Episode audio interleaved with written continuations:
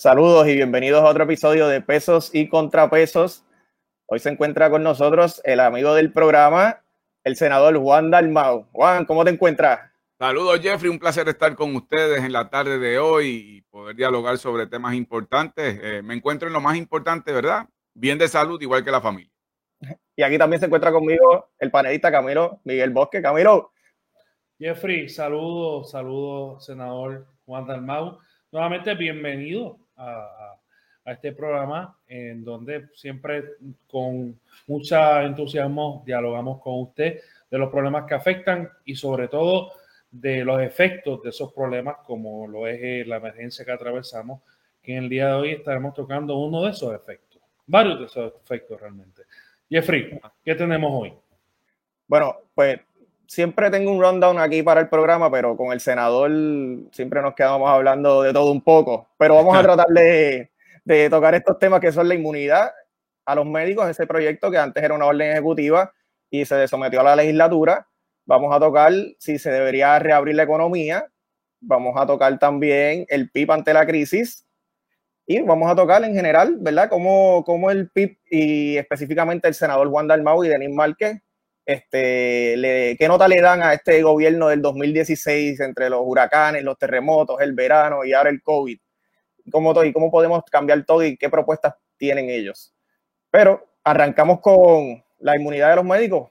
Camilo, ¿qué fue lo que pasó ahí? Sí, vamos a recordar el pasado, la pasada semana, la gobernadora eh, emitió una orden ejecutiva, la famosa orden ejecutiva, que le da inmunidad a, las instituciones hospitalarias y a algunos médicos.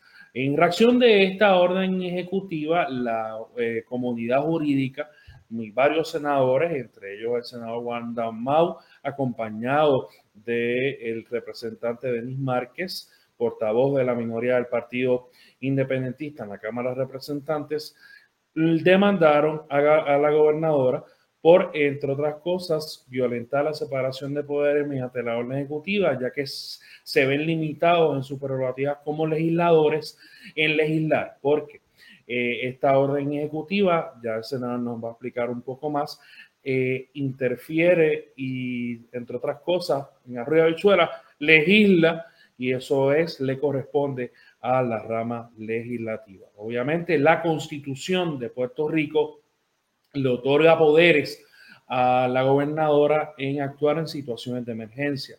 Senador, eh, me gustaría, ¿verdad?, reflexionar un poco sobre la orden ejecutiva, pero en específico me llama la atención la relación que pueda tener el atender la emergencia y obviamente, o sea, el nexo de atender la emergencia y la medida utilizada, que en este caso da la inmunidad a instituciones médico hospitalarias cuando realmente yo creo que el nexo causal entre eso y la relación está un poco alejada. ¿Qué usted tiene que decir en cuanto a esto? Sí, cómo no. Mira, vamos a comenzar con, con lo que ha ocurrido, ¿verdad? Bien ha resumido, la gobernadora emite una orden ejecutiva. La constitución le da unas facultades precisas a la gobernadora en términos de su autoridad como principal representante del poder ejecutivo, de la rama ejecutiva pero no se dispone en la Constitución que los gobernadores en Puerto Rico tienen facultad de emitir órdenes ejecutivas. Eso por vía de la jurisprudencia se ha reconocido como una facultad accesoria del Poder Ejecutivo, siempre y cuando esas órdenes ejecutivas estén dirigidas, número uno, o a cumplir una facultad definida por la Constitución, número dos, a cumplir una política pública definida por una ley, o número tres, lo que tiene que ver más con los asuntos internos de la propia rama ejecutiva. por ejemplo, órdenes a un departamento para realizar algún tipo de gestión fundamentado en la ley habilitadora, etc. En este caso, la gobernadora, por segunda vez, no es la primera, por segunda vez, utiliza una orden ejecutiva para ir por encima del poder legislativo y establecer leyes o quitar leyes, o sea, o, dar derechos o quitar derechos. La primera vez fue cuando emitió el toque del queda, ella dispuso que el que violente el orden, eh, el toque de queda, la orden del toque de queda, tenía que pagar una multa de 5 mil dólares o cumplir seis meses de cárcel. Esa no es una facultad de la gobernadora, tenía que pasar por la legislatura, inmediatamente se dieron cuenta y se legisló para imponer esas penalidades. Se metió la ley del Departamento de Seguridad Pública. Y ustedes están en sesión, que muy fácil, podía hacerlo, podía radicarlo ahí en la legislatura primero. Así, así mismo es, así mismo es. En este caso, la gobernadora emite una orden donde da inmunidad a los médicos y hospitales en el tratamiento médico durante esta emergencia. Eso requiere acción legislativa porque estás menoscabando derechos de pacientes, en particular a base del artículo 1802 del Código Civil, en las reclamaciones de daños y perjuicios, por no decir la Carta de Derechos de Víctimas de Impericia Médica, entre otros.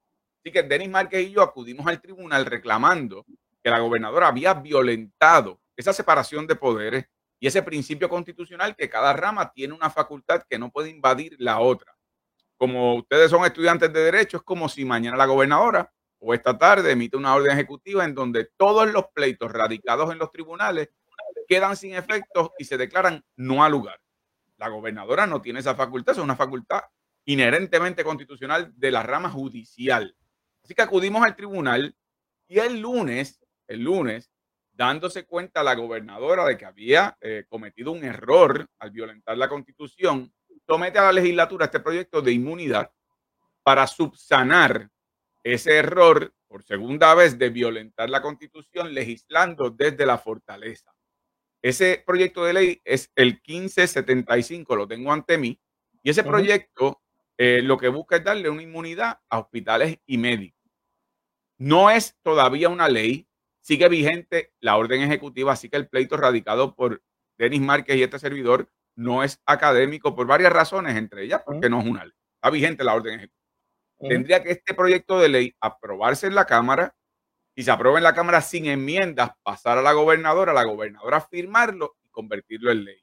Y la Cámara lo enmienda, regresa al Senado y entonces si el Senado lo aprueba, iría donde la gobernadora para su firma. Así que en estos momentos el pleito está vivito y coleando ante el Tribunal Supremo, ya que pedimos que emitieran una certificación y estamos en espera de que haya una determinación por parte del tribunal. Un poco, ¿verdad? Para explicar un poco sobre el tema de certificación. Y es que como es un caso de alto interés público, eh, el Tribunal Supremo tiene la capacidad y la jurisdicción, competencia específicamente, de coger un caso eh, que está en, ulteriores procedimientos, en este caso el Tribunal de Primera Instancia, y llevarlo, eh, subirlo, elevarlo, ¿verdad?, al Tribunal, al alto foro, sin que se haya, en este caso, presentado prueba, ya que como es un caso de interés público, el tribunal sí tiene competencia. Pero a mí me, ¿verdad? me llama también la atención de la resolución conjunta del Senado 524, eh, presentada por eh, su compañero senador Miguel Romero, en el que recoge lo que es, ¿verdad?, la orden ejecutiva como tal.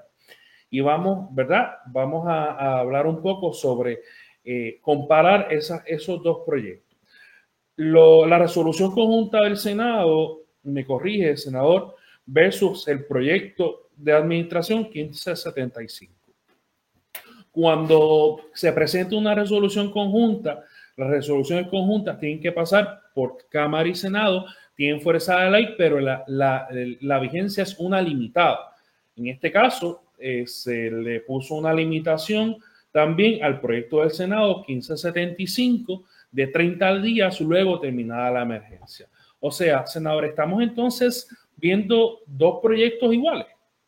Bueno, el problema, el problema es que parece que el senador Romero había trabajado una medida legislativa sin contar que la gobernadora sometería entonces ante el error cometido y la demanda presentada por este servidor y Denis Márquez, iba a someter un proyecto de administración y por deferencia, aparentemente la mayoría, el presidente del Senado decidió eh, aprobar ambos proyectos, pero usted tiene razón, no, no correspondería aprobar ambos que atienden una misma circunstancia.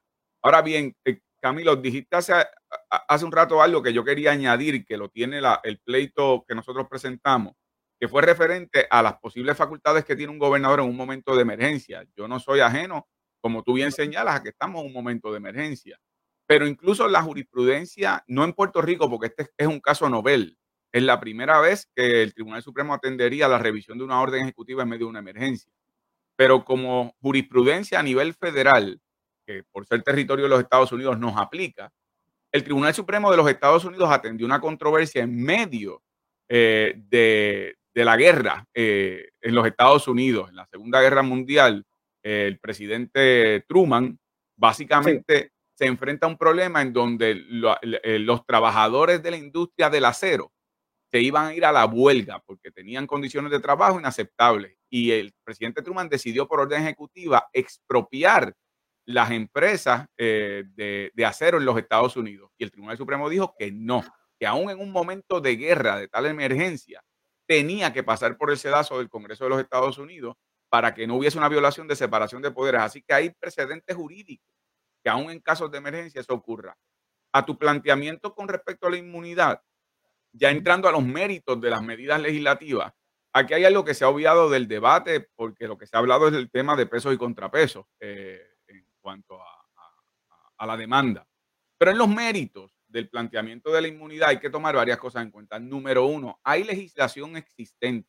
La ley del buen samaritano, que es del 1976, le otorga protección civil a los médicos, enfermeras, eh, incluso este, practicantes de medicina, que en momentos de emergencia eh, responden eh, a esa emergencia dando sus servicios como, como profesionales de la salud les aplica a eso. Esa, esa ley se ha ido extendiendo de acuerdo que incluso a internos en medicina los cubre eh, en estos momentos de emergencia. Número dos, los médicos y hospitales pagan seguros. Para poder muchos médicos operar o, o, funcionar dentro de hospitales, tienen que acreditar que están asegurados, porque si no, el hospital tendría que en una acción civil contra ese médico asumir todo el costo de lo que pudiese ser un remedio civil. Así que tienen que estar asegurados para el hospital asegurarse que en todo caso hubiese una responsabilidad solidaria. El problema ha sido que quienes han eh, cabildeado para la aprobación de esta medida han sido precisamente las aseguradoras que temen que haya un incremento en las reclamaciones con respecto a, a lo que es el tratamiento médico en muchos de los casos en esta pandemia. Los médicos no tienen que tener preocupación, no solo porque los cubre ley vigente, pero el estándar jurídico es que cuando usted como médico lo demanda en una acción civil por mal práctica, el estándar que utiliza el tribunal es que usted no haya seguido las mejores prácticas de la medicina para atender ese caso. En estos momentos, los médicos que estén atendiendo casos del COVID-19, del coronavirus como lo conocemos ahora, están atendiendo un virus novel a nivel global. No hay tal cosa como las mejores prácticas médicas para responder al mismo. Así que el estándar eh, jurisprudencial protege a los médicos. El problema es que las aseguradoras tendrían que responder en los casos en donde no solamente se adjudiquen estas, eh, ¿verdad? Eh, estas controversias, pero también tienen que responder con respecto a sus representaciones legales, acudir a los tribunales. Y eso no les es conveniente. Así que han logrado básicamente una inmunidad para aseguradoras. Los médicos y hospitales no tienen ese problema. Este, el elemento intención en estos momentos. Eh, la orden ejecutiva. La orden ejecutiva utiliza un lenguaje que excluye para efectos de la inmunidad casos de fraude o de negligencia crasa. El fraude es muy... no, porque en el caso de la, de la, del fraude tiene que haber una intención de defraudar. Yo creo que ese lenguaje está ahí con un propósito específico que te lo explico ahora. Lo segundo, la negligencia crasa. El apellido crasa es un apellido que, que, que requiere un estándar tan alto que te quita de la mesa el poder establecer mediante una acción civil de negligencia el que haya la causa, el daño y cuál sería el remedio y en ese sentido establecería para los pacientes un estándar tan alto que realmente le estás quitando un derecho a un reclamo civil. Te voy a dar un ejemplo, ahora digo yo como tú dijiste ahorita, en Arroyo Habichuela. Aquí hubo un joven de 29 años que fue no una, no dos, tres veces a un hospital por los síntomas del COVID-19 y las tres veces que acudió al tribunal. Le dijeron, vete para tu casa, que tú lo que tienes que hacer es esperar.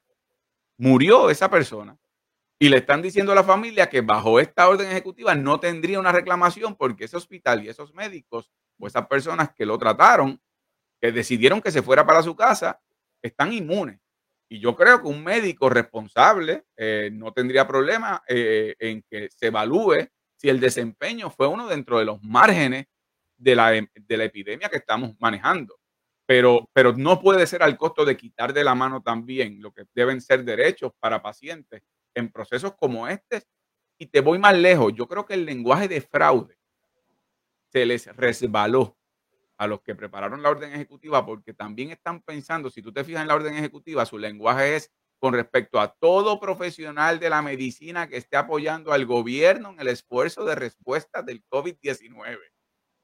Esa sábana amplia te incluiría a los profesionales de la salud que estando en el task force estimularon el que se tomaran decisiones para la compra de unas pruebas que nunca se pudieron concretar y que se comprometieron millones de dólares y que están desfilando por la Cámara de Representantes. Y si te fijas, no se les puede probar fraude porque por lo menos de su testimonio hasta el momento no hay un hilo conductor que establezca que ha habido una intención de defraudar. Todavía no lo hay. Siendo un funcionario con una delegación pública, porque la gobernadora los nombra en el Task Force, están tomando decisiones para la compra de equipo con fondos públicos. Por eso es que si tú te fijas en esas vistas públicas, todos dicen, yo no soy el de compra, yo no compro equipo, mi experiencia no es en esa, es mandar a comprarle el equipo. O sea que en el caso de la negligencia en su nivel más bajo estarían exentos de acuerdo a esta orden ejecutiva. Así que hay que tomar con pinzas estas decisiones que dicho sea de paso, se toma la orden ejecutiva, nosotros aquí que nadie nos vea, se toma la orden ejecutiva el mismo día que el que dirige el Task Force terminó su testimonio ante la Cámara de Representantes. Wilton, eso, eso, no lo ponga, eso no lo ponga, Wilton. Que eso es acá entre nosotros. senador, senador, senador, da hombre, Camilo. Senador, ahora entrando de lleno a, pues ya que no tenemos mucho tiempo, entrando de lleno a, las vistas y antes de entrar también, que para mencionar el caso que usted menciona, el de Youngstown, que es el leading case en los poderes ejecutivos, este, también antes de, hacer la entrevista, estaba pensando eso que usted dijo sobre la experiencia médica, estaba recordando mi clase de TORCH y yo decía, pero es que cuando una persona entra a lo mejor a, las emergencias o, tiene algún padecimiento, es como usted dice, el estándar es que los médicos no hayan cumplido con la práctica común que se establece para, para esos tipos de, ¿verdad? del problema X que tenga ese paciente. Y es bien interesante ese ángulo. Lo estaba pensando antes de la entrevista, pero no, no recordaba esa. La clase de fue el primer año y se me olvidó. Pero ahora entrando de lleno, como le dije a, a las vistas, el doctor Salgado hizo unas expresiones que, como usted bien dice, tratando de echarle la culpa a las de compra. Incluso dijo que creía que era, era culpa de la, de la inexperiencia que ellas se confundieron, escuchen, se confundieron con liderazgo, a lo, que, lo que es liderazgo con una orden. Increíble. Y, también le quiero preguntar, a que reaccione a eso y le pregunto, ¿usted cree que esto lo único que termine es en un proyecto de ley? Bueno, mira, en cuanto a la investigación, aquí eh, es un círculo vicioso que la tragedia que nos ha tocado en este cuatrienio ha sido, eh, nos ha tocado en el pasado, vamos, en el cuatrienio pasado bajo un gobierno de otro partido, nos tocó la crisis fiscal en su momento más crítico. Y vimos también un comportamiento de parte de quienes tenían que tomar decisiones fiscales muy importantes, un comportamiento similar, la protección a lo suyo, a la protección al interés económico. En este caso nos ha tocado en María los temblores y ahora con la pandemia. Eh, y yo tengo que ser justo, el gobierno actual eh, no puede controlar ni amarrar los huracanes, ni controlar, ni amarrar la tierra cuando va a temblar, ni amarrar un virus cuando viene una pandemia global. Pero sí controla su respuesta. Y en este caso, eh, tú me preguntas eh, con precisión algo. Quienes estuvieron a cargo de las compras, particularmente una persona que estuvo a cargo de las compras y que, y que va a testificar nuevamente, es una persona cuya experiencia en el Departamento de Salud era llevar dos meses en el departamento de venía de haber trabajado en la Comisión Estatal de Elecciones como operadora electoral y de haber manejado en la Comisión Estatal de Elecciones la, el escándalo de los vagones que produjeron investigaciones y señalamientos hasta que la, propia comisionada del PNP tuvo que renunciar por señalamientos que le hizo el presidente del PNP, Tomás Rivera. O sea que esto no es una cosa de Juan Dalmao porque es independentista. Es un problema que incluso dentro del propio PNP provocó que rodaran cabezas, en este caso Norma Burgos como comisionada electoral. Esa persona llevaba dos meses en la, en, la oficina de compras de salud y se dan esas peticiones de compra. Caemos entonces ahí al médico. El doctor que, que testifica, como tú señalas, si bien es cierto, no es un empleado a sueldo del gobierno, una vez la gobernadora lo designa a lo que llaman un grupo especializado o en inglés el task force, en esos casos le reviste, sí, una autoridad pública delegada por la gobernadora y por lo tanto sus acciones sí tienen un elemento público. Así que la idea de que la persona que hacía las compras es verdad que tiene la autoridad de compras, es la que tiene la autoridad legal dentro del departamento de tomar unas decisiones, no deja de también sentir una obligación ante alguien a quien le han dicho, esta es la persona a quien tú le debes responder en esta crisis de pandemia. Así se lo presentaron al país. Y así respondieron esos funcionarios. Se me, hace así, por eso le digo que se me hace difícil creer que él diga que ellas confundieron liderazgo eh, a una orden cuando él, si él, uno de los líderes del Task Force te dice, estos son los que, los números que me llegaron, se los estoy recomendando, y después él dice que no está favoreciendo a nadie, pero te lo está diciendo una de las personas que está encargada de todo, de todo esto. ¿Cómo, cómo, cómo lo va a tomar la, la persona que hace las compras? Cuando la persona ha recibido también eh, mensajes que le han señalado, no, no puede haber una compra final hasta que no sea aprobada por fulano de tal, y ese fulano de tal es el doctor que dirige el Task Force o el doctor que está como director ejecutivo del Task Force. Así que ciertamente las personas estaban actuando entre un grupo que reconocían la autoridad de esos doctores, que de nuevo no es que sean unos empleados a sueldo, no es que son el, el subdirector de la oficina X en Fortaleza, pero una vez aceptan una posición pública como integrantes o dirigentes de un esfuerzo conjunto de profesionales que responden directamente a la gobernadora, están revestidos sí de una autoridad pública. Y la otra pregunta que le había hecho era que si usted cómo veía el ambiente en la investigación, ¿usted cree que su producto final simplemente sea una legislación que, que ¿verdad? Pues regule estas contrataciones del gobierno en, la, en medio de las emergencias, que lo que hace son flexibilizarlas? Bueno, primero, en cuanto a legislación, ya hay legislación presentada. Yo presenté legislación en donde fuera obligatorio, debe ser así siempre, pero vamos, en momentos de emergencia que se flexibilizan las subastas, que sea obligatorio publicitar mediante la página cibernética de Fortaleza, de la agencia correspondiente y de la prensa del país, todo contrato que se emita a base de la flexibilización de esa regla y que sea público eh, las partes, el objeto, la causa del contrato, cuánto dinero, de manera que el país conozca y que haya una fiscalización debido a esa transparencia. Yo esperaría que esa no sea la, única, eh, ¿verdad?, eh, consecuencia de esta investigación. Si hubiese señalamientos con respecto a manejos indebidos, tanto internos administrativos, que haya pasos administrativos y en términos penales, que haya pasos penales.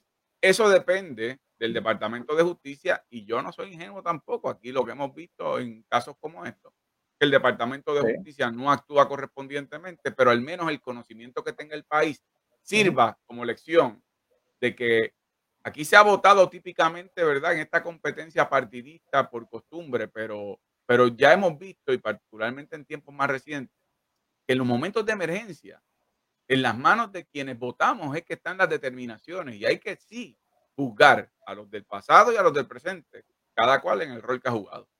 Y le, quiero también este, a refrescar un poco la memoria. Mis amigos van a decir que siempre estoy dándole candela a lo del Instituto del SIDA. Camilo de seguro pone cara. Pero es más en referencia a que, como lo bien usted dijo y explicó, que ya cuando ellos aceptaron estos, estos puestos, este, vamos, este, están en uno, en el, en el, ojo público, son casi servidores públicos, por no decir que son servidores públicos, pero de ese no ser el caso como quiere, las, las personas no saber hacer la distinción como muchas veces hacen, que quieren defenderlos diciendo que son médicos que están poniendo de su tiempo, de su parte, que muy bien no pudieran, no deberían estar haciendo ni esto y involucrarse en las cosas del gobierno. Solamente quiero poner aquí el libro de lo del Instituto del SIDA y recordarle a las personas que muchos de ellos también fueron médicos y no nada contra la clase médica, pero como le indiqué fuera del aire que, vamos, la, la empresa privada eh, son los que, los que también guisan de, de todo esto Sí, mira, yo, yo, creo que si algo sirve también este proceso, y esto como señala, no es algo contra la clase médica eh, tal. De hecho, yo creo que aquí el problema ha sido más que todo unos portavoces. Creo que la clase médica ha tenido un compromiso enorme. Y cuando digo clase médica, no estoy incluyendo solo doctores, enfermeras, tecnólogos, técnicos respiratorios, eh, farmacéuticos, en fin.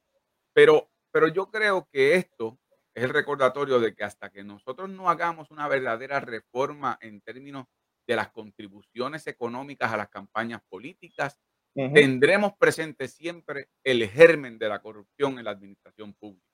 Y yo sé que a nosotros como territorio no incorporado nos aplican las determinaciones del Tribunal Supremo de los Estados Unidos, que básicamente ha privatizado las campañas políticas eh, y mientras más dinero tienes, más voz tienes en términos políticos. Pero, pero tiene que haber una confrontación jurisdiccional, tiene que haber unos pasos mucho más estrictos por parte de, de Puerto Rico, porque para nosotros se nos va la vida.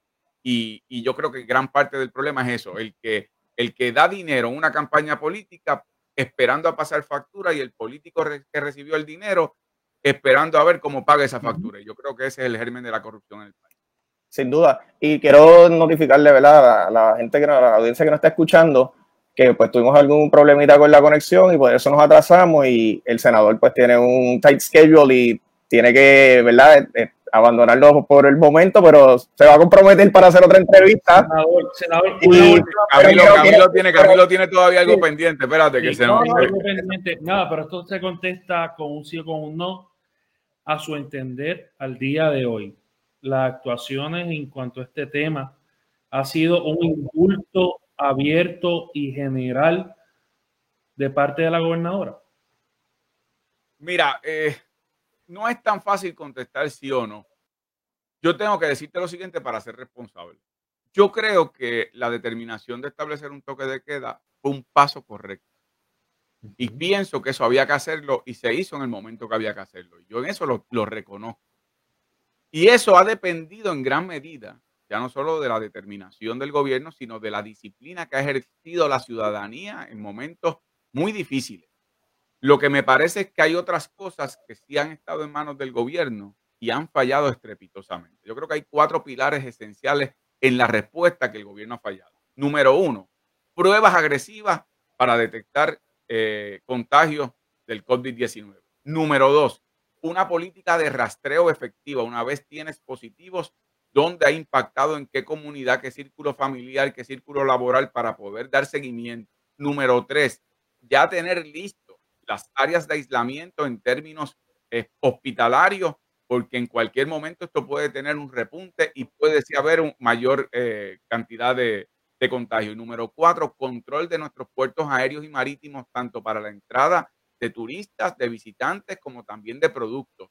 Eso ha sido una gran falla. Si a eso le sumas que a 45 días también tenemos el problema del desempleo que no ha sido funcional en su respuesta, y le sumas además el hecho de que a nivel federal no ha habido tampoco una estructura que pueda aliviar las obligaciones que tiene el gobierno federal con Puerto Rico.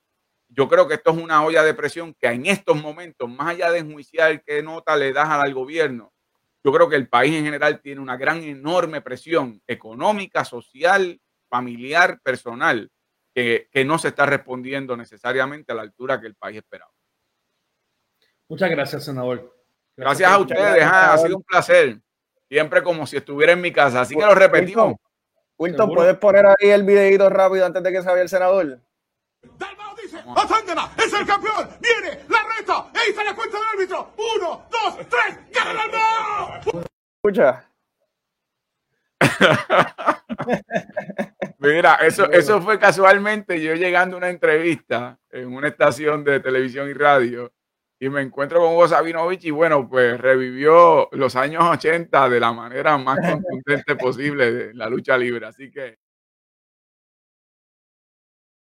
eh, con mi hermano y mis amistades ahí en un, en un, par de segundos se revivieron de forma muy emotiva. En la cancha bajo techo de Caguas, ¿de dónde? De, en la Solá Besares, de Caguas. Eh. Muchas gracias, senador. mis hermanos, cuídense mucho. Mucha salud para ustedes, para todos los que nos han sintonizado y siempre a la orden. Vamos a ver si nos vemos pronto. Gracias.